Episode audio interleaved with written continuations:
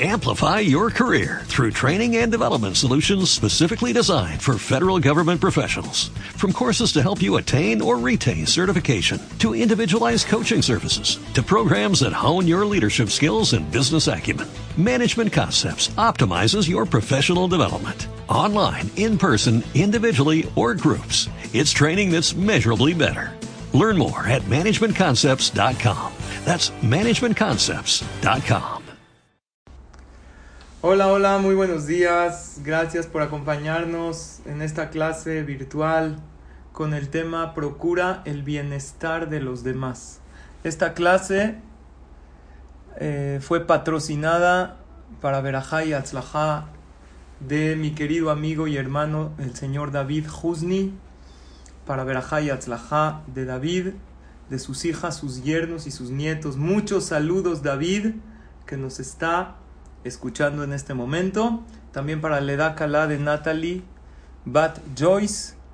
Y también la dedicamos, que sean estas palabras, Leilu Nishmat Shelomo Eduardo Benzara y Mónica Bat Esther. Bueno, em, la semana pasada hablamos del bienestar propio, que cada quien tenemos que conseguir tener nuestro bienestar y eh, precisamente se acuerdan de que alguien me dijo que si esta semana también tenía shorts, pero no, esta semana no. Miren como alguien cuando mostré la semana pasada que estaba en shorts, me mandó esta foto. Mis colegas y yo listos para otro día de reuniones por Zoom, porque así hace la gente, ¿no? Nada más la parte que se ve. Pero el día de hoy permítanme decirles que tengo traje completo, ¿ok? Me puse especial para la clase. Ya no les dije si tengo zapatos y calcetines, eso ya imagínenselo. Bueno, vamos a recordar y repasar las lecciones que aprendimos la semana pasada. Número uno, estudiamos, y esto es muy importante que quiero que nos los grabemos, Bezrat Hashem. Hashem decide los eventos. Tú decides si disfrutarlos o no. Dios te manda momentos bonitos en la vida. Tú decides si disfrutarlos o hacer corajes porque no salieron como tú quieres. Hashem manda momentos difíciles, de dificultad. Tú decides si sufrir o no, o pasarlos con emuná. Estudiamos la clase pasada. Las mitzvot le traen bienestar a la persona solamente si las haces con conciencia.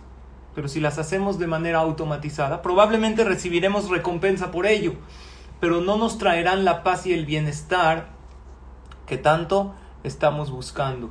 Contamos la semana pasada, ¿se acuerdan del maasé impresionante de la señora que con un collar se dio cuenta que era Yehudiá?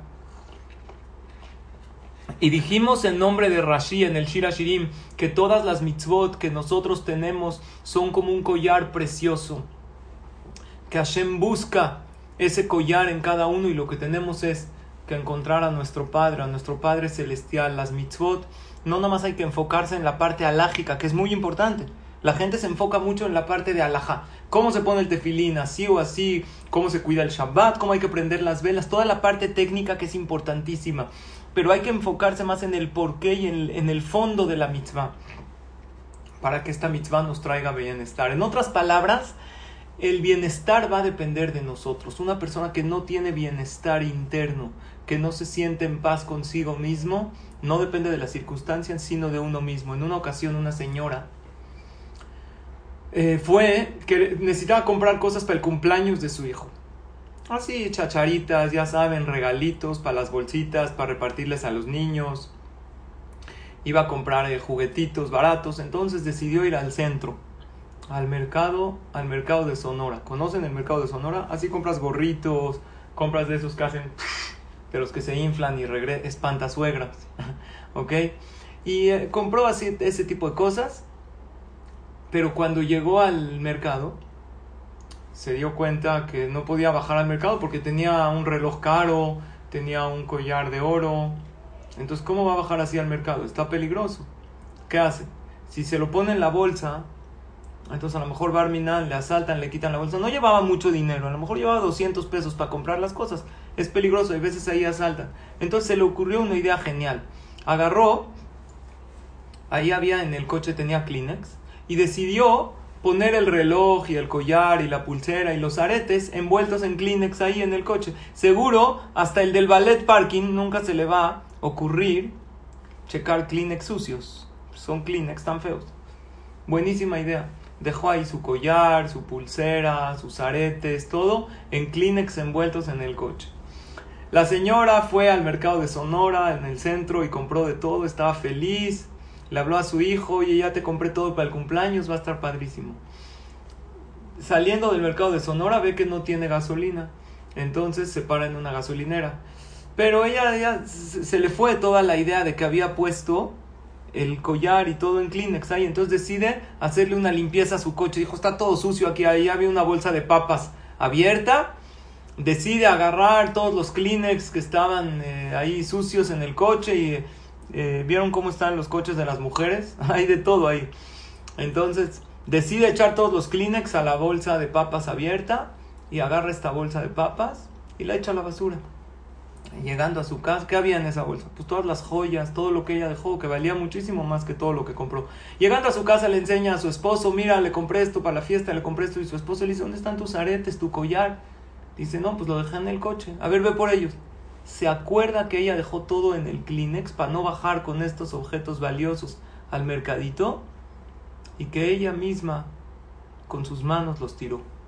Y en eso empieza a llorar y le dice, no, querido esposo, ¿qué crees que me pasó?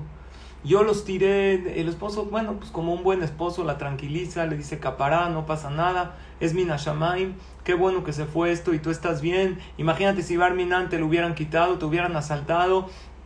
Una persona con emuná sabe que de todos modos se le tendría que haber perdido, entonces se le perdió de una manera que no le hicieron daño. Su esposo la está tratando de tranquilizar y ella llorando desconsoladamente. Le dice, bueno, ¿por qué lloras? Le dice, no me molesta que se me perdió. Me molesta que yo con mis propias manos lo tiré.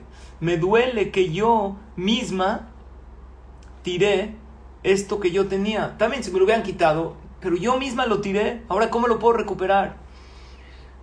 Esta anécdota, que fue una anécdota real, nos hace reflexionar sobre el bienestar de la persona. Cuando yo me entero que mi bienestar depende de mí, en ese momento me responsabilizo por mi bienestar, para estar bien yo, pero también hay veces digo, oye, si no tengo bienestar, no es culpa de Hashem. Hashem me mandó los sucesos, pero de mí depende estar bien.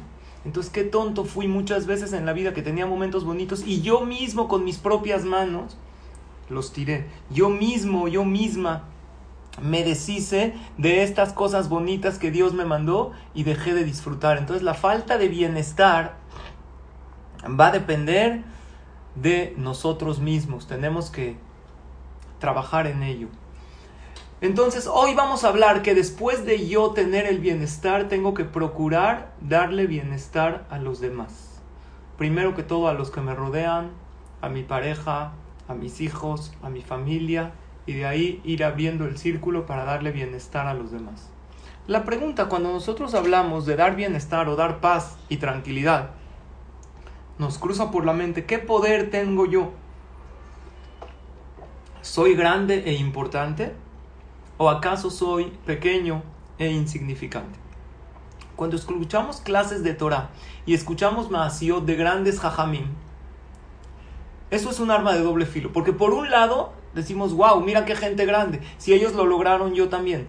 Pero hay veces escuchamos eh, cosas de mucha grandeza o proezas que hicieron aquellos jajamim grandes y decimos, no, pues ellos eran muy grandes, tenían un alma muy elevada, ellos eran wow, pero yo qué puedo hacer? Y creo yo que estos días de pandemia nos enseñan que algo pequeño puede lograr mucho. Un virus invisible a ojos de un ser humano logró eh, todo el mundo se, se, volvió loco, todo el mundo se puso de cabeza por un virus. Hashem nos está enseñando que no hay cosas pequeñas en la vida. Si un virus pequeño logró hacer una pandemia mundial, tú eres mucho más grande. Claro que puedes lograr cosas. El que inventó el Zoom, yo estuve pensando, a lo mejor no se imaginó la cantidad de clases que se iban a dar, de clases de Torah y de otras cosas por medio de Zoom.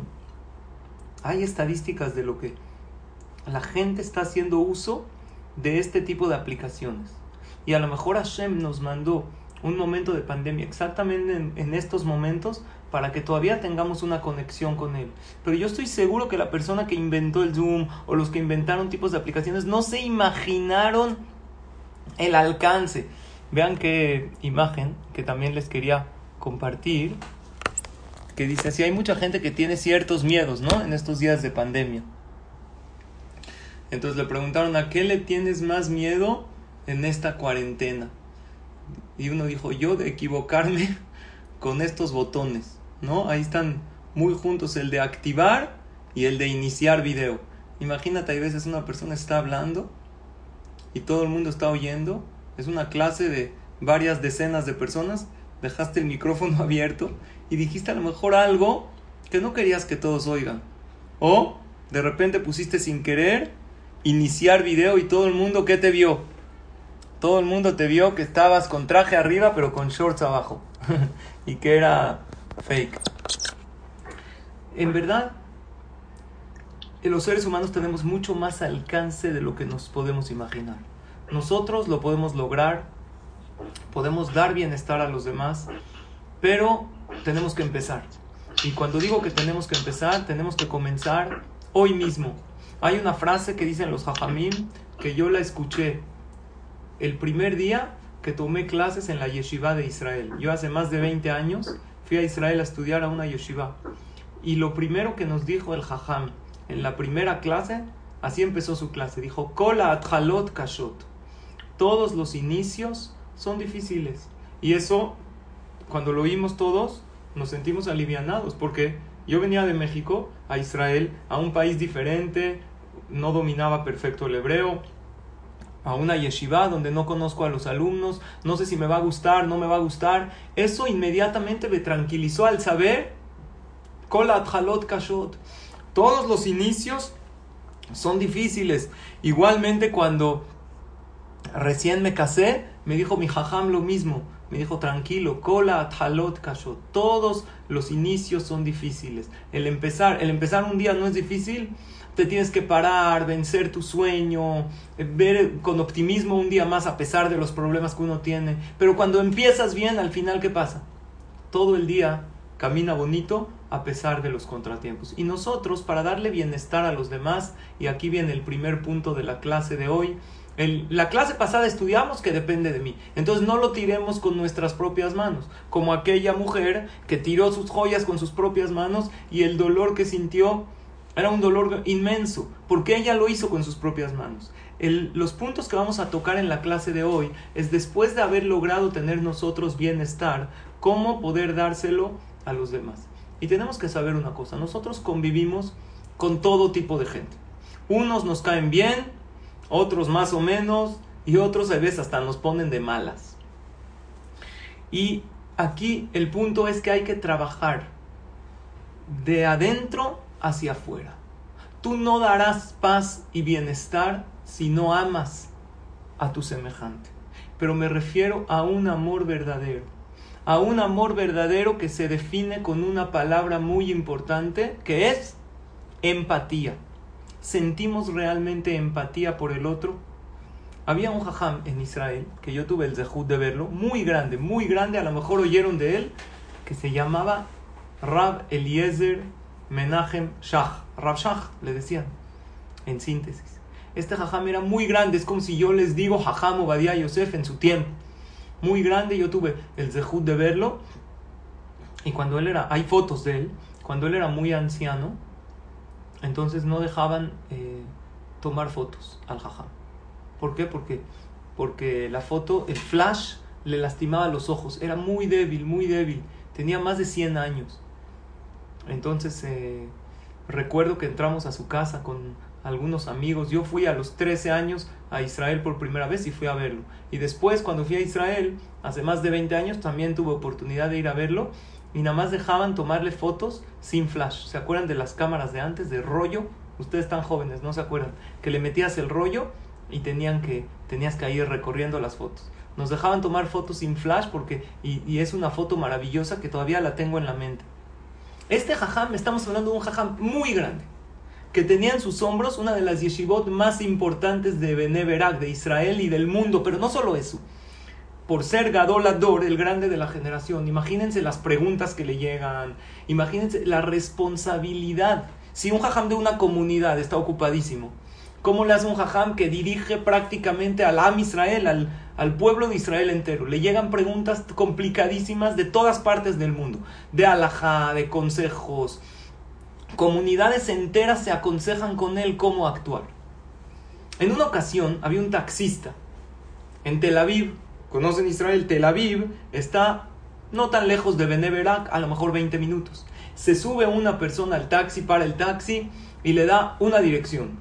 Y el taxista ve en el espejo retrovisor que este pasajero está muy absorto en sus pensamientos y saca hojas y mete y está eh, em, pensando mucho y nervioso y le dice el taxista al pasajero, le dice, ¿le puedo ayudar en algo? ¿A dónde va usted? Entonces le dice, le dice, em, ¿cómo? ¿No, se te hace conocida la dirección que te acabo de dar?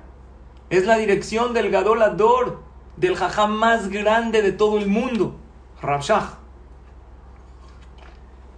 Y por eso él estaba, estaba, o sea, nervioso hasta que sacó cita con él. Dos meses antes sacó cita, le dieron cita, iba con sus hojitas para pedir verajot. Entonces le dijo al taxista, el taxista no era religioso, le dijo, ¿te molesta que yo vaya contigo a visitar al jajam? Entonces el pasajero dijo, pues a mí que me molesta, yo saqué la cita hace mucho, pero no me molesta que él venga conmigo. Le dijo, yo voy contigo. El, primero pasa el hombre, el pasajero que había sacado la cita, le pide verajot, le pide consejos, sale feliz y ahora entra el taxista. El taxista se clavó con él. Y esta Maasé lo contó el pasajero. Entra el taxista y está todo emocionado y con lágrimas en los ojos le dice a Rabshah Jajam, quiero que usted me dé una verajá para refuashelema. Le dijo, claro que sí saca el Sidur, donde hay eh, rezos de Refuash Shelema, empieza a decir, Mishe Beraja Botenu Akedoshim, huye Barej, que bendiga y que cure a... Le dijo, es, es mi perro, Jajam. ¿Se puede pedir? ¿Qué opinan? ¿Se puede pedir Refuash Shelema por un perro? Pongan sus opiniones en el chat. Le dijo, ¿cómo se llama? Le dijo, Jajam, es mi perro. ¿Cómo se llama el perro? Digan un nombre de perro, el que quieran. Había uno que tenía un perro y le dijo su amigo, oye, ¿cómo se llama tu perro? Le dice, se llama Wi-Fi. ¿Wi-Fi? ¿Por qué le pusiste Wi-Fi? Dice, porque se lo robé al vecino. le robó el perro al vecino. Entonces, eh, dijo, ¿cómo se llama tu perro? No sé, Firulais. Buki se llama. Buki, ven, hijo de... Oye, ¿la mamá del perro cómo se llama? No sabía cómo se llamaba la mamá del perro. ¿Cómo se llama? Hay que ir a mascota a hablar. ¿Cómo se llama? Le dijo, no sé, jajam. Le dijo, bueno, para pedir refuash lema siempre hay que pedir el que se pide con el nombre de su mamá, ¿no? Por el zehut de la mamá. Pero por ser que es un perro, entonces podemos pedir refuash lema así solito. Y hizo el Misheberaj y este taxista se fue feliz. Ahora ya no sé si se curó el perro o no. Pero yo les digo una cosa. Este hombre hizo bien en pedirle al jajam refuash lema para el perro? ¿Qué opinan? No se confundan. Seguro rezar para que un perro tenga refuash lema es válido. Y ya lo hemos visto en otras clases. Tú puedes y debes rezarle a Hashem por todo. Aún cosas insignificantes. Que, que gane tu equipo, que, que logres comprar algo bonito, que todo pero para ir con un jajam tan grande y tan importante que está ocupadísimo, no se estila molestar, entre comillas, porque a Dios yo le puedo pedir todo porque a Dios no lo molesta, a Dios hasta le da gusto que le pida. Pero a un jajam tan grande que tiene problemas que solucionar y recibe gente. Ahora, aclaro, ¿eh? el perro es un ser viviente, pero no es un ser humano. Se puede pedir refugio y más por los sentimientos del dueño del perro, que Hazid lo quería mucho pero no era para molestar al jajam más importante de la generación para una verajá de un perro. Sin embargo, Rabshah, con toda tolerancia y humildad, lo escuchó, lo recibió. ¿Qué hubiera pasado? No sé, imagínense que nosotros estamos en el lugar de ese jajam. Y tú recibes a cientos de personas diario con problemas difíciles. Y llega uno a pedirte verajá para un perro. ¿Qué haces? Lo sacas de ahí. A ver, seguridad, llévenselo. Sin embargo, Rabshah no. Rabshah, con tolerancia, con humildad, lo recibió, lo entendió. ¿Por qué? Porque son sus sentimientos. Probablemente si el jajam lo hubiera corrido, que estaría mal, el hombre se hubiera quedado con una mala imagen. Es un hombre no religioso, no conocedor de la Torah. Se, se hubiera quedado con una mala imagen de los jajamim. Diario nos topamos con gente que piensan muy diferente a nosotros. Y quieres decirles, estás mal, estás equivocado. Muchas veces quieres decirle a tu pareja, estás mal, así no son las cosas, estás equivocada, estás mal. A tus hijos, y tenemos que saber algo. Eso no trae bienestar a los demás. Cuando eres muy tajante, muy cortante y muy directo y muy directa, lastimas. Y así no das bienestar. Tienes derecho y deber de educar a tus hijos, pero no tienes derecho de lastimar. Estás equivocado, se puede decir solamente de una manera sutil y a la pareja no te recomiendo, y menos a un hombre. ¿eh? Un hombre que le diga estás equivocado, no te lo va a aceptar. Los hombres somos muy orgullosos. Tienes que saber una cosa. Si tú tienes shalom, si tú tienes paz en tu entorno, todas las verajot caen. Pero si tú no tienes shalom, aunque recaigan todas las verajot del shamaim, si yo tengo este vaso, aquí te estoy tomando un café. Si tiene un hoyito, el café más rico se va a caer. Si este recipiente no está completo, si no hay shalom, si lastimamos, si hacemos sentir mal, por más de que Dios te mande todas las verajos del mundo, estas se van a ir. Entonces el primer punto cuál es? Empezar a entender que no todo es como yo pienso. Tener más empatía. Si tú quieres procurar el bienestar de los demás, tienes que ser más empático, más empática. Y yo les digo a ustedes, querido público, yo lo he aprendido, hatati aviti pashati yo he pecado de falta de empatía. Cuando viene la gente con un problema, muchas veces un servidor que se dedica, me dedico con la ayuda de Hashem a servir al público, vienen con un problema y directo le das la solución. Y en esto pecamos mucho los hombres con las esposas. ¿Quién dijo que la persona te está platicando su problema para recibir una solución? Pregúntate, el que me está platicando un problema, ¿qué quiere? ¿Solución o desahogo? te está platicando para que le des una solución o para que lo regañes. Ahí ves tu hijo te dice, oye, que tengo un problema con esto, lo empiezas a regañar. Ahí no estamos dando nada de bienestar. Hay parejas que pelean por tonterías. Ustedes no. Pero parejas que pelean por, por tonterías. Si después del pleito, uno de los dos, perdón, voy a ponerle modo avión porque me están llegando muchos chats y no me permite concentrarme. Gracias por sus chats. No sé si son ustedes, pero... Si después del pleito uno de los dos se acerca, imagínate que es tu pareja y te dice, la regué, perdóname. ¿Qué le dirías tú? Perdón yo. Pero el Yetzer hará, el instinto que todos poseemos, siempre nos dice yo no voy a pedir perdón, porque yo tengo razón. Que venga él y que me pida perdón y que agradezca si lo perdono porque tampoco merece esto. Y ahí es cuando no estamos dando bienestar a los demás. Una anécdota maravillosa. Señoras y señores, que también tenemos señores en esta clase. Todos nosotros extrañamos mucho ir al CNIS, ¿verdad o no? Y ya queremos que Hashem reabra los Batekenesiot. Van a haber varios protocolos de la comunidad. Y uno de ellos es que no se va a poder llevar niños al CNIS. Por ahora, Bedrat Hashem, cuando estemos en lo que le llaman semáforo verde, todo va a regresar a la normalidad.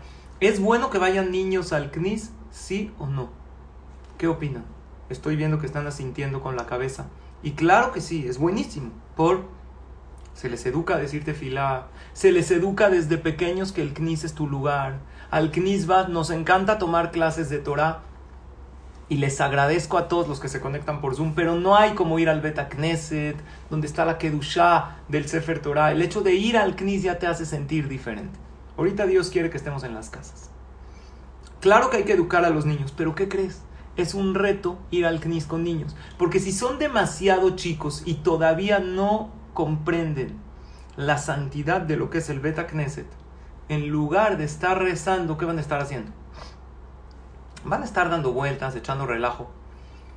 En una ocasión, un papá llevó a su hijo al CNIS. ¿Cuándo lo llevó? Shabbat en la mañana. ¿Cuánto dura el rezo de Shabbat en la mañana? Shahrit, Sefer Torah y Musaf. Si te va bien, dos horas. Y en los knises donde suben muchos olim, hay veces hasta dos horas y media. Una pregunta. ¿Un niño de seis años o menos puede aguantar dos horas sentado ahí en la silla junto a su papá? Aún un niño que ya sabe rezar es muy difícil. Tiene que conectarse. Hasta los adultos se nos hace difícil. Pero ¿a qué knis fue? Al knis donde estaba el jajam más grande de la generación. El Staipeler. ¿Saben quién es el Staipeler? El papá de Rab Haim el actual jajam grande de la generación. Llevó a su hijo al Knis y el niño nada más no se estaba quieto. De aquí para allá se subía, gritaba, se reía, se subía a la silla, agarraba un sidur, agarraba un talit. Le dieron un dulce para que esté tranquilo, empezó a echar más relajo porque el azúcar lo aceleró. Y al papá le daba pena ajena. No por educar a su hijo, la verdad. Le daba pena que el jajam, el Staipeler, estaba viendo que su hijo estaba echando muchísimo relajo en el CNIS. Llegó el papá y le puso un estate quieto, lo zarandeó al hijo. Le dijo, te estás aquí sentado y callado, ya no puedes hablar nada. Le da así un manotazo, lo sienta con fuerza y desde entonces, ¿cómo creen que estuvo el niño en la tefila? Toda la tefila, calladito, un poco seriezón, porque fue avergonzado delante de todos, lo regañaron, también tiene sentimientos. Y es más, más desarrollados que un adulto, pero bueno. Estaba sentado toda la tefilá y el papá estaba, oh, el papá estaba feliz que logró su cometido. Acabando la tefilá, pasa el papá a decirle Shabbat Shalom al Staipeler. Y le dice el jajam, ven para acá. Hoy tu hijo aprendió dos cosas. Número uno, que no hay que hablar en la tefilá y no hay que portarse mal en el knis. Pero ¿sabes qué también aprendió? Que puede uno enojarse, gritar y perder la cabeza. ¿Qué le quiso decir al jajam? Que a lo mejor la segunda enseñanza está peor que la primera. Sí aprendió el niño que el knis es un lugar de rezo y que tiene que quedarse callado, pero ¿qué también aprendió? Que cuando las cosas no salen como quieres, tienes permiso de volverte loco y de hacer tu berrinche y de empezar a gritar y a enojarse. Ahora yo les digo a todos ustedes, incluido a mí, pásalo esto a tu vida diaria con tus hijos. ¿Qué les quieres enseñar a tus hijos? Ahorita estamos en cuarentena en la casa. Les quieres enseñar que recojan su plato, que hagan ejercicio, valores excelentes, muy bien, pero ¿cómo se los vas a enseñar? Hay un error común de los papás que uno piensa, soy dueño de ellos, e incluso Barminal los puedo lastimar. Entonces, pregúntate después de regañarlos. Pregunta uno, ¿los eduqué? Digamos que sí, no estoy seguro. Pregunta dos, les di bienestar a estos niños, a estos tiernos seres humanos que están comenzando una vida. Y si de la cuarentena hablamos, que llevan varios días encerrados en la casa, ¿les di bienestar? Y también contestas si los educaste, porque a lo mejor no educaste. A lo mejor lo que hiciste es que, para que mamá no se enoje, para que papá no grite, pues ya no lo hago. Les voy a contar una anécdota increíble. Shabbat es importante respetarlo, ¿no? Pero más importante de la Torah. Hay quienes nació con el Shabbat, se le hace fácil. Hay quien no, de a poco, se vale. Yo les pregunto algo. Un niño que nace en casa de un super jajam. Había un jajam en el siglo pasado, Rabbaruch Ber, muy famoso, muy conocido. Rabbaruch Ber Lebovich tenía un nieto chiquito, de 8 años, que hizo en Shabbat algo prohibido, pero no sin querer, no es que prendió la luz sin querer, con querer. El niño sabía que esto no se puede hacer en Shabbat, lo hizo, le valió. Ahora es un niño de 8 años, ¿qué quieres decir? Su abuelito lo vio ¿Qué tiene que hacer? ¿No tiene que decirle nada? ¿Tiene que educarlo al respeto de Shabbat? Claro que sí. Está en su nivel. Estamos hablando del nieto de uno de los hajamí más grandes. Entonces se le acercó con él y le dijo, mira, yo te quiero mucho, pero tienes que saber que lo que hiciste mereces un llamado de atención, porque esto la Torah prohíbe hacerlo en Shabbat. Y te tengo que dar un, eh, un manazo, un golpe. Pero la verdad es de que no te lo voy a dar. Porque ahorita es Shabbat y en Shabbat hay que disfrutar. Mejor ve, juega la pelota, juega con tus amigos. Y acabando Shabbat te lo doy. Pero no te preocupes, muy quedito, no pasa nada. Así le dijo el jajá. Acabando Shabbat, el, el, nieto vino. Oye, abuelito, me ibas a dar un manazo porque prendí la luz en Shabbat. Me dijo, ven, ven. Se lo dio así quedito y le dio un beso, un abrazo. Le dijo, Cola Cabod, qué niño maravilloso eres. Ahora, ¿qué pasa cuando vimos estas historias? Del Stapler, de Rambaruch de Rabshach, el perro. Es un arma de doble filo, porque por un lado decimos, wow, qué grandes eran ellos, qué pequeño soy yo, porque mira cuántas veces me equivoco. Es un error. Tú eres grande porque si tú comienzas hoy a dar bienestar a los demás, primero a sentirte en paz, contigo mismo, contigo mismo, y a dar ese bienestar a los demás, Hashem borra los errores. Es kolat halot kashut, como dijimos, todos los inicios son difíciles. Y hay que ir de a poco. Si hoy queremos comenzar a dar bienestar en nuestro hogar, y entre paréntesis, permítanme decirles que hoy en la noche voy a comenzar con la ayuda de Hashem un curso para parejas, para todos los que están casados. Un curso de Shalom Bait en cuarentena. Vamos a darlo por Facebook. Hoy a las 9 de la noche. El Facebook de El Talmud Torah Montesina. Y luego les mando por el grupo. Es muy bueno que lo tomemos en pareja. ¿Saben por qué? Porque nosotros somos los que tenemos que dar el bienestar en nuestro hogar. Nadie lo va a hacer por nosotros. Y lo peor es cuando nuestros hijos nos ven con coraje, con enojo, rojos de enojo, de coraje. ¿Educaste de esta manera? Claro que no. Lo que tenemos que hacer es procurar ese bienestar. ¿Qué es lo que nos hace reaccionar de una manera indebida? Una palabra. ¿Quién sabe cuál es? Soberbia. La persona es soberbio y piensa que las cosas tienen que ser como él piensa, como él cree, y el que es soberbio no le puede dar bienestar a los demás. Dice la Gemara en Maseje Shabbat.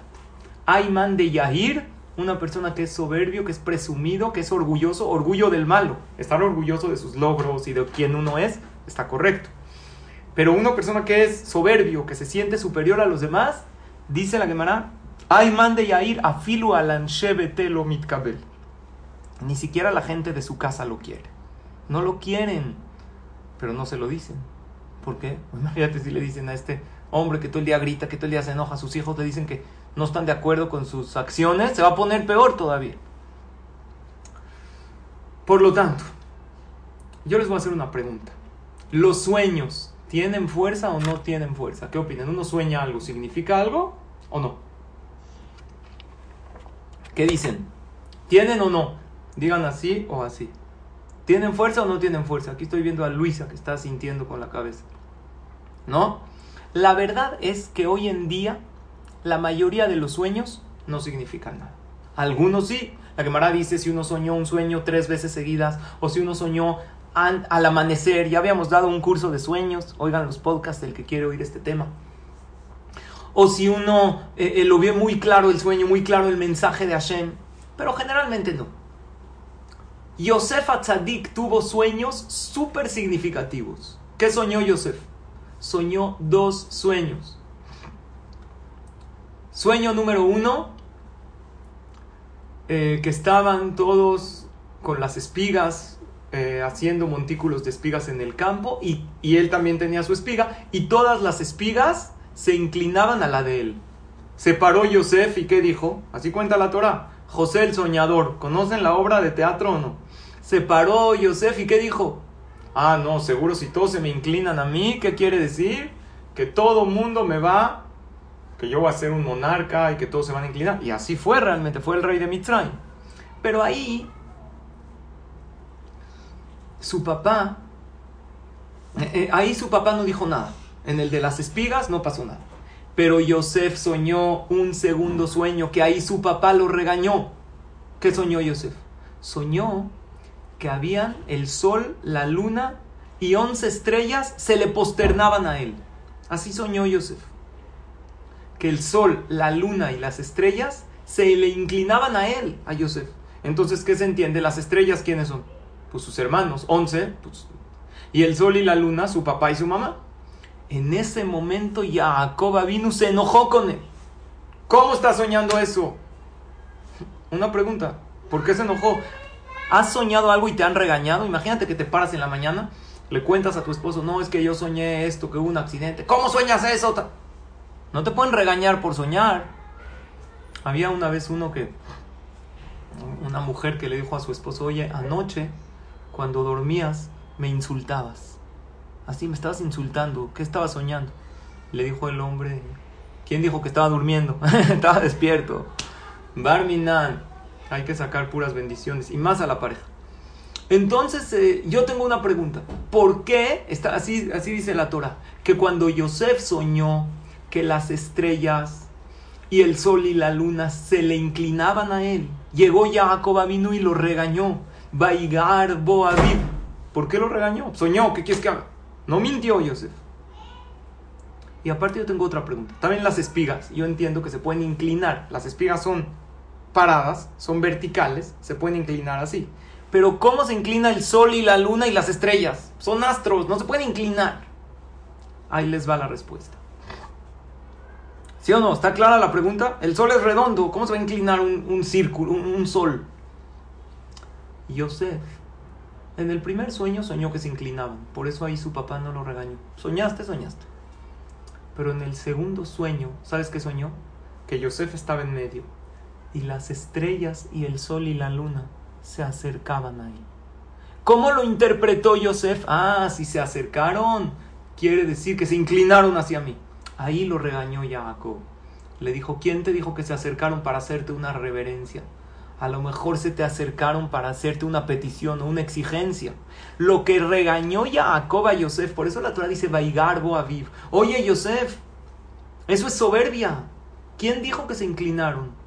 A lo mejor lo que hicieron contigo es que acercarse, a pedirte algo, a exigirte que hagas teshuvah de tu soberbia, porque Yosef pecó de soberbio con su grandeza. ¿Quiénes somos nosotros para decir? Pero así dice la Torah se sentía superior a los demás. Era, en cierto aspecto. Estudiaba con su papá, era muy guapo, tenía éxito en todo, pero eso no te permite sentirte superior. Entonces Jacob vino, lo regañó. Hoy en día hay gente que siente esa, esa necesidad, esa, toda la soberbia que provoca. Provoca, vieron todo el tema del racismo, ahorita con todo lo de George Floyd, que salieron a manifestar ¿Eso que hizo? Que despierte, ¿qué cosa? El tema del racismo en el mundo. Todos los hombres y mujeres eh, afroamericanos, o los hombres de color, así les llaman, ¿no? Salieron, vean, me llegó este escrito. A ver qué opinan de este. Dice así, querido hermano blanco, cuando yo nací, era negro. Cuando crecí, era negro. Cuando me da el sol, soy negro. Cuando estoy enfermo, soy negro cuando muera seré negro. Y mientras tanto tú, hombre blanco, cuando naciste eras rosado. Cuando creciste fuiste blanco. Cuando te da el sol eres rojo. Cuando sientes frío eres azul. Cuando sientes miedo eres verde. Cuando estás enfermo eres amarillo. Cuando mueras serás gris. Entonces, ¿cuál de nosotros dos es un hombre de color?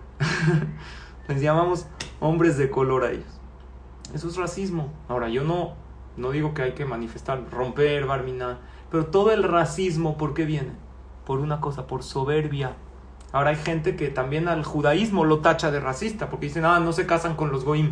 Y aquí aclaro, ya lo hemos dicho en otras clases, no es racismo.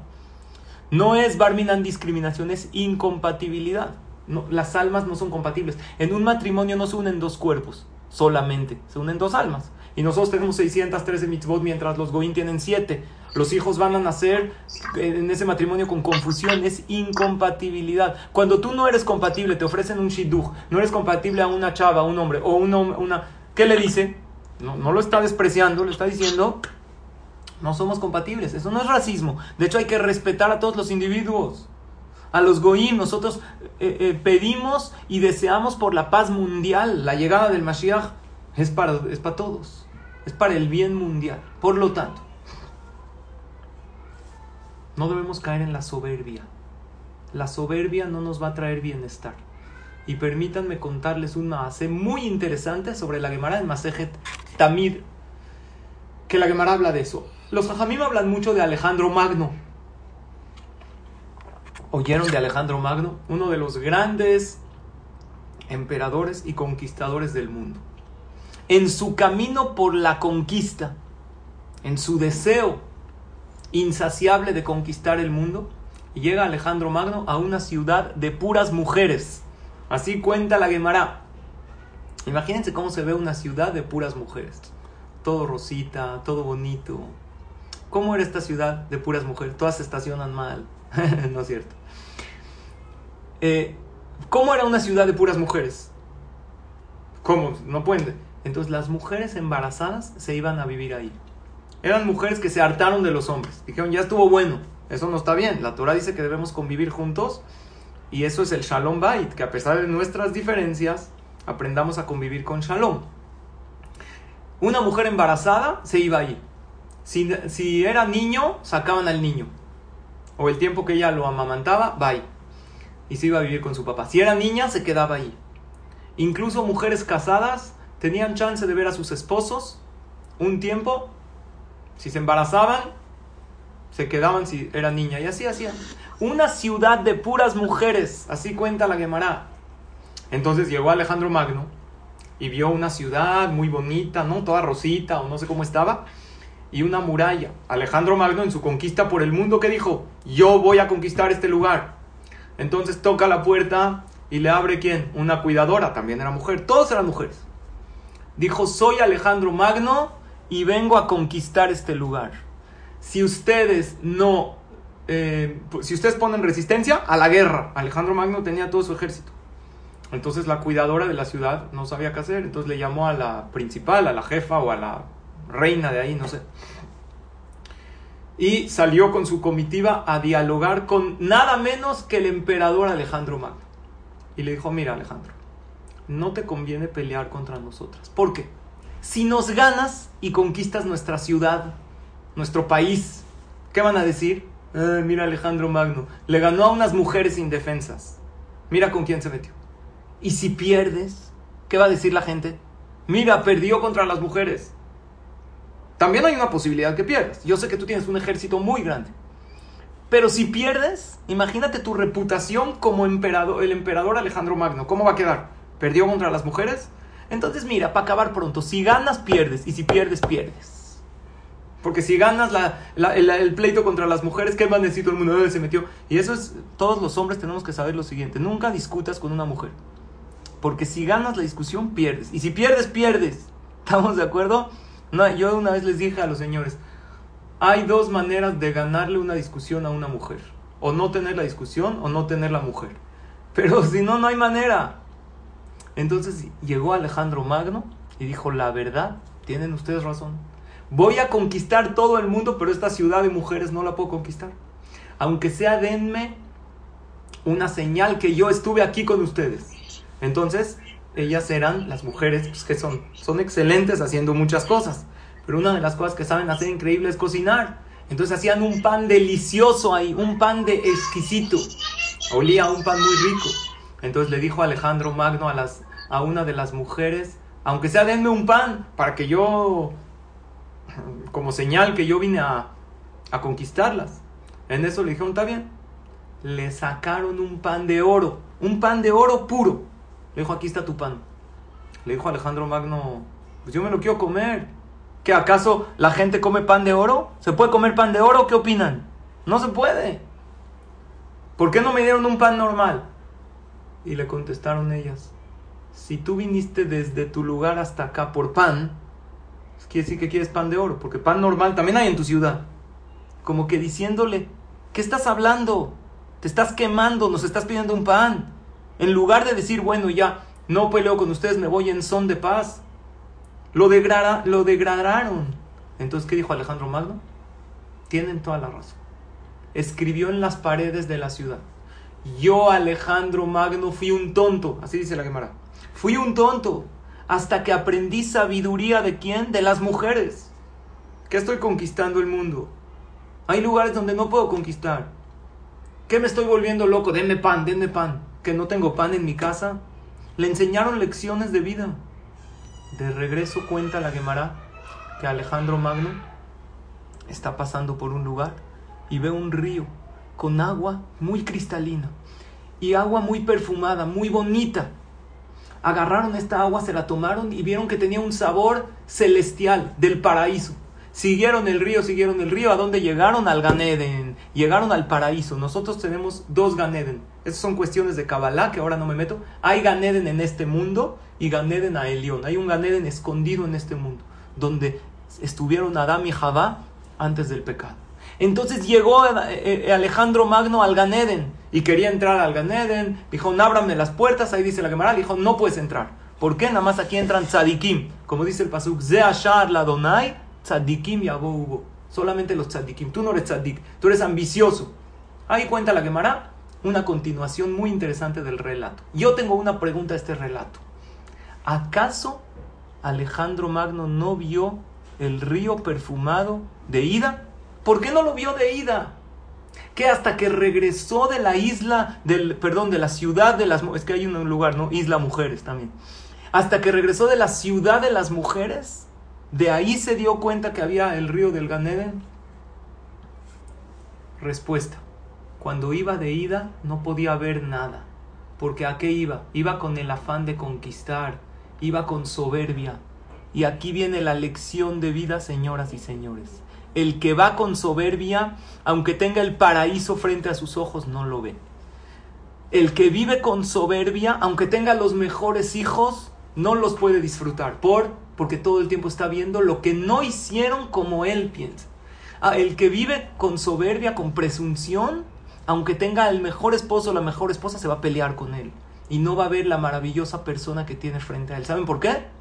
Porque él siempre se siente mejor que, que los demás.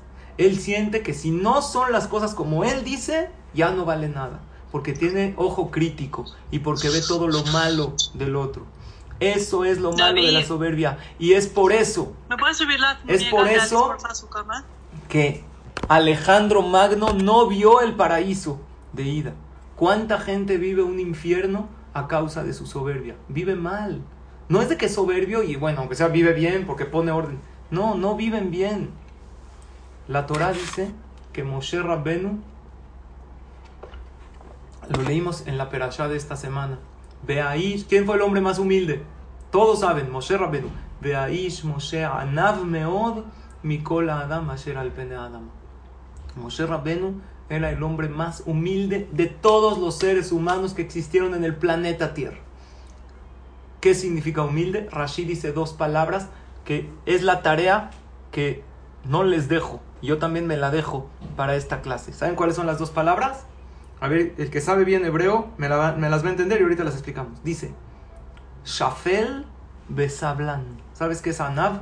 Una persona Shafel. ¿Sabes qué es Shafel? Bajo. No que va cabizbajo y que dice yo no valgo nada. No, que dice me falta más por superarme en la vida. No estoy en mi mejor versión, puedo más. He hecho muchas cosas buenas, pero tengo para más. Tengo para crecer más. Besablán. ¿Sabes qué es Sablán? Sabal en hebreo es un cargador, el que aguanta todo. Aguanta que el otro no piensa como él. Aguanta que la situación no está como a él le gustaría, porque él sabe que la situación está como debe estar. Y se lo digo mucho a mi esposa y a mis hijos y en las clases, sonríe porque todo está como debe de estar. Si hoy estás en una pandemia y estás en tu casa y tu, tu negocio está como debe estar, tu salud, claro que reza para más, pero todo está hoy como debe estar. Y eso ya es motivo para que estés feliz. Pero solo lo puedes hacer si no tienes ego, si no tienes soberbia. Por eso Moshe Rabbenu era Anav Meod. Estoy casi por terminar. Acuérdense que es Anav, Shafel, Besablan. Bajo, ¿qué significa? sabe que tiene más para superarse. No dice yo ya estoy hecho. Se puede superar más. Moshe Rabbeinu, ¿por qué quería vivir más? ¿Por qué quería entrar a Eretz Israel? Porque quería hacer más mitzvot. Dice, yo me puedo superar más. Y Sablan, y cargaba, aguantaba todo. Claro que él sabía sus virtudes. Él sabía que él hablaba con Dios y que bajó la Torah. Pero él no se sentía superior a nadie. Porque él sentía, a lo mejor no he hecho mi 100. A lo mejor me falta. Había un Yehudí que no sabía leer. Fue con el Jajam a que le enseñe lectura. Entonces, ¿cómo se escribe el nombre de Dios? El nombre de Dios, hay varias maneras de escribir. La más clásica es Yud, que, Vav, que. No se puede pronunciar. Es Yud, luego la letra G, luego la letra Vav y luego la letra G. Pero hay algunos libros que dice Yud, Yud. ¿Sí lo identifican? Cuando yo era chiquito, los Humashim anteriores, el nombre de Hashem, ¿cómo se escribía? Yud, Yud. Dos letras chiquitas, las dos chiquitas del abecedario hebreo es Yud, Yud. Entonces le dijo al Jajam que le estaba enseñando, o el More, que cada vez que vea dos letras Yud, Yud, es el nombre de Hashem. Una vez estaba leyendo en la Torah y de repente llegó al final de un pasuk. Al final de un pasuk también hay dos puntitos que parecen dos yud. Entonces él dijo el nombre de Hashem. Le dijo, no, no, no. Este no es el nombre de Hashem. dijo, pero ¿por qué tú me dijiste cuando hay dos puntitos es el nombre de Hashem? dijo, no, hay mucha diferencia. Cuando hay dos puntitos uno al lado del otro, eso es el nombre de Hashem. Pero cuando hay dos puntitos uno encima del otro, eso no es el nombre de Hashem. ¿Eso qué es? Sof Pasuk. Cuando acaba un Pasuk, ustedes vean en la... Aquí tengo un libro, no sé si aquí lo trae. Cada vez que, por ejemplo, ¿no? No lo preparé. Cada vez que acaba un Pasuk, ven en el Sidur, aquí tiene dos puntitos. Uno encima del otro. Eso no es el nombre de Hashem. ¿Saben cuál es la lección? Le dijo lo siguiente. Cuando está uno al lado del compañero, ahí está Dios con ellos. Pero cuando está uno se quiere encimar encima del otro e imponerle al otro sus ideas. Y esto es lo principal del Shalom Bait. Lo principal del Shalom Bait, hoy vamos a hablar en la noche, de la paz conyugal, de la paz matrimonial, es paciencia.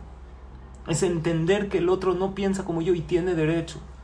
Y lo principal de la educación es que mi hijo no piensa como yo y tiene derecho. Obvio, yo lo tengo que educar con autoridad, pero no lastimando, Barmina uno encima del otro es sof pasuk. ¿Qué es sof pasuk? El fin de una relación. Cuando uno se quiere encimar en el otro. Pero cuando uno está al lado del otro es Shem Hashem. Dios también está con ellos. Por lo tanto, antes quiero acabar con una anécdota maravillosísima. Pero antes de la anécdota, un resumen de lo que estudiamos hoy. Número uno, procurar el bienestar de los demás. Primero, tenlo tú, como estudiamos la clase pasada hacer las mitzvot con conciencia, que así te traen bienestar, porque es un collar precioso. Asegúrate de no tirar con tus propias manos las joyas que tienes, porque muchas veces las pones en un Kleenex y tú mismo las tiras. Estás tirando tu bienestar, porque como estudiamos la clase pasada, Dios te da las situaciones, pero tú decides cómo pasarlas. Tú decides si sufrir en ellas, en las difíciles, o tú decides si disfrutar las buenas. Número dos, cómo procurar el bienestar de los demás amar a todos, tener empatía, tener humildad. Humildad es Shafel y Sablan. Shafel, como Moshe Rabino, es me falta más de superación. Y Sablan, ser paciente. Recordar que la soberbia no te deja ver el paraíso, como Alejandro Magno. Iba en un camino de ida, él no vio el río perfumado. ¿Por? Porque iba en su camino a la conquista, con el afán de... Era tan eh, eh, era tan inconforme, digámoslo así, que no le era suficiente la parte del planeta que tenía. Él tiene que conquistar todo el mundo. Pues en tu conquista por el mundo no puedes ver el paraíso y muchas veces a nosotros nos pasa. Y saber que la empatía y la amabilidad por sobre todo. Y ahora sí, acabo con un maase maravilloso. Había un soldado americano, Yehudi, al final de la Segunda Guerra Mundial, él tuvo un evento maravilloso y él lo contó. Hicieron eh, una convención de Jajamim para hablar de temas de la Shoah, del holocausto que pasaron. Y le dieron la, fueron ahí varios oradores, muchos ponentes, y le dieron la palabra a un soldado, ya estaba grande, mayor. Y él dijo, les voy a contar una anécdota que marcó mi vida. Este soldado contó lo siguiente. Después del holocausto fuimos a los países europeos a rescatar a aquellos que todavía tenían vida porque liberaron los campos de exterminio. Encontramos en la calle gente desfalleciendo de hambre, muchos Barminan muertos y otros muy, en condiciones muy malas. Cuando liberaron los campos tenían mucha hambre muchos Yehudim. ¿Qué hicieron? Fueron a las cocinas y empezaron a comer y muchos murieron, lo alenu. ¿Por qué murieron? porque no estaban acostumbrados a comer y el estómago no hace la digestión correcta y se, o sea, se murieron de comer. ¿Habían oído algo así? Es aterrador pensar algo así. Porque cuando una persona no comió por mucho tiempo o comió raciones pequeñas, ¿qué hay que hacerle? Hay que curarlo. Tiene que ir con un doctor y le dan primero líquidos hasta que se ensanche el estómago, hasta que el cuerpo se acostumbra a recibir la comida. Yo cuando oí esto dije, wow, ¿cómo hay que agradecerle a Hashem? Que si yo puedo tomar este café hoy, es porque comí ayer. Y si yo puedo desayunar hoy, no nada más le agradezco a Dios por mi desayuno de hoy, por el de ayer. Por eso yo cuando tomo este café digo, Sheakol ni Abid Baru, que todo, que tiene que ver todo. Te estoy agradeciendo por este café, no. Yo puedo comer hoy porque comí ayer. Yo puedo, yo puedo, eh, digo, Boremi Neme Zonot que creó muchas comidas. Qué importante es hacer esa conciencia en las verajot. Entonces muchos Yehudim morían. Entonces llegó el general. Muchas veces los soldados, por querer ayudar a los que pedían comida, les daban, llevaban pan para darles, pero les daban pan, se lo comían y se morían, porque el cuerpo no estaba acostumbrado. Entonces el general del ejército americano prohibió dar comida. Dijo, cualquier em, sobreviviente de los campos que pida comida, no se le pueden dar porque le hace daño. Tienen que mandarlo a la enfermería y ahí va a haber un doctor que lo va a atender. Entonces cuenta este soldado que había un niño hambriento. Y llegó y, le, y vio al soldado y le dijo, dame pan, por favor dame pan. Y este soldado americano, Yehudi, dijo, yo tenía en mi bolsa pan y tenía también un chocolate. Ellos sabían que los americanos llegaron a liberar y tenían pan, pero ya les habían prohibido darles. Y la verdad tenía muchas ganas de darle. Pero ¿qué le digo? A ver, yo les pregunto a ustedes. Barminan, que nunca estemos en una situación así, ¿tú qué le dirías? En mi corazón le quería dar, él contó, pero no podía darle. ¿Qué haríamos? Uno diría, me voy. Otro le, le diría, le mentiría, no tengo. Otro le dice, le explicaría al niño, te puedo dar, pero te va a hacer daño. Pero a lo mejor no lo va a entender. Entonces dije, no le puedo dar pan ni chocolate porque le puedo hacer daño. Lo que hizo el soldado fue algo maravilloso. Contó, contó él, me agaché. El niño era pequeño, el soldado alto.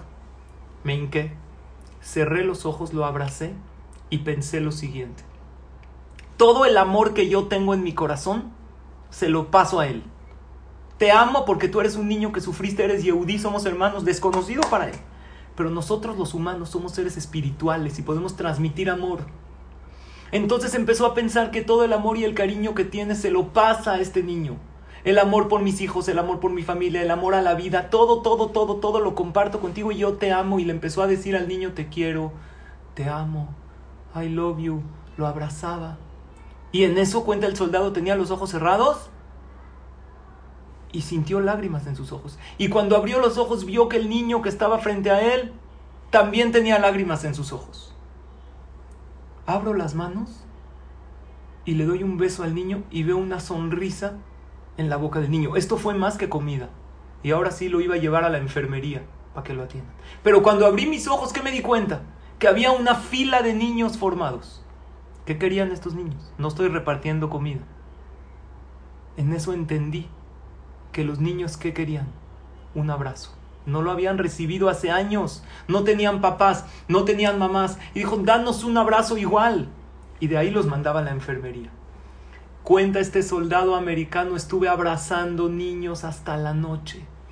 Al final del día acabé cansado emocionalmente de tantos abrazos que di. Porque no eran abrazos físicos, eran abrazos transmitiendo emoción se cansó de dar ese sentimiento. El Maasé no acabó ahí. Este soldado contó que hubo muchos niños, que él ya no se acordaba, crecieron y formaron familias y dijeron, ese amor que tú nos diste, ese abrazo, esto nos dio vida para que salgamos adelante y para que formemos la familia. Nos dio fuerza y nos hizo entender que tenemos un lugar en el mundo.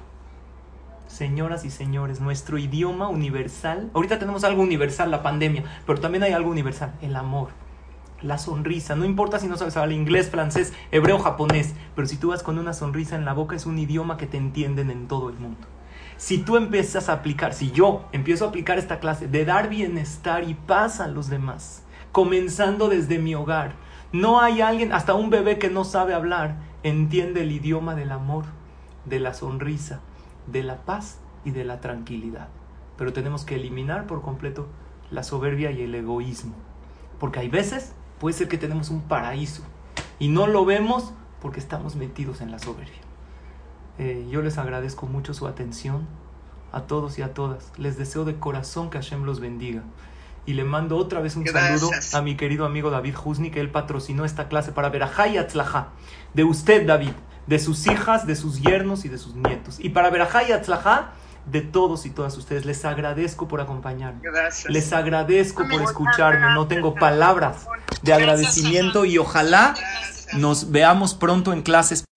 Amplify your career through training and development solutions specifically designed for federal government professionals. From courses to help you attain or retain certification, to individualized coaching services, to programs that hone your leadership skills and business acumen, Management Concepts optimizes your professional development. Online, in person, individually, or groups, it's training that's measurably better.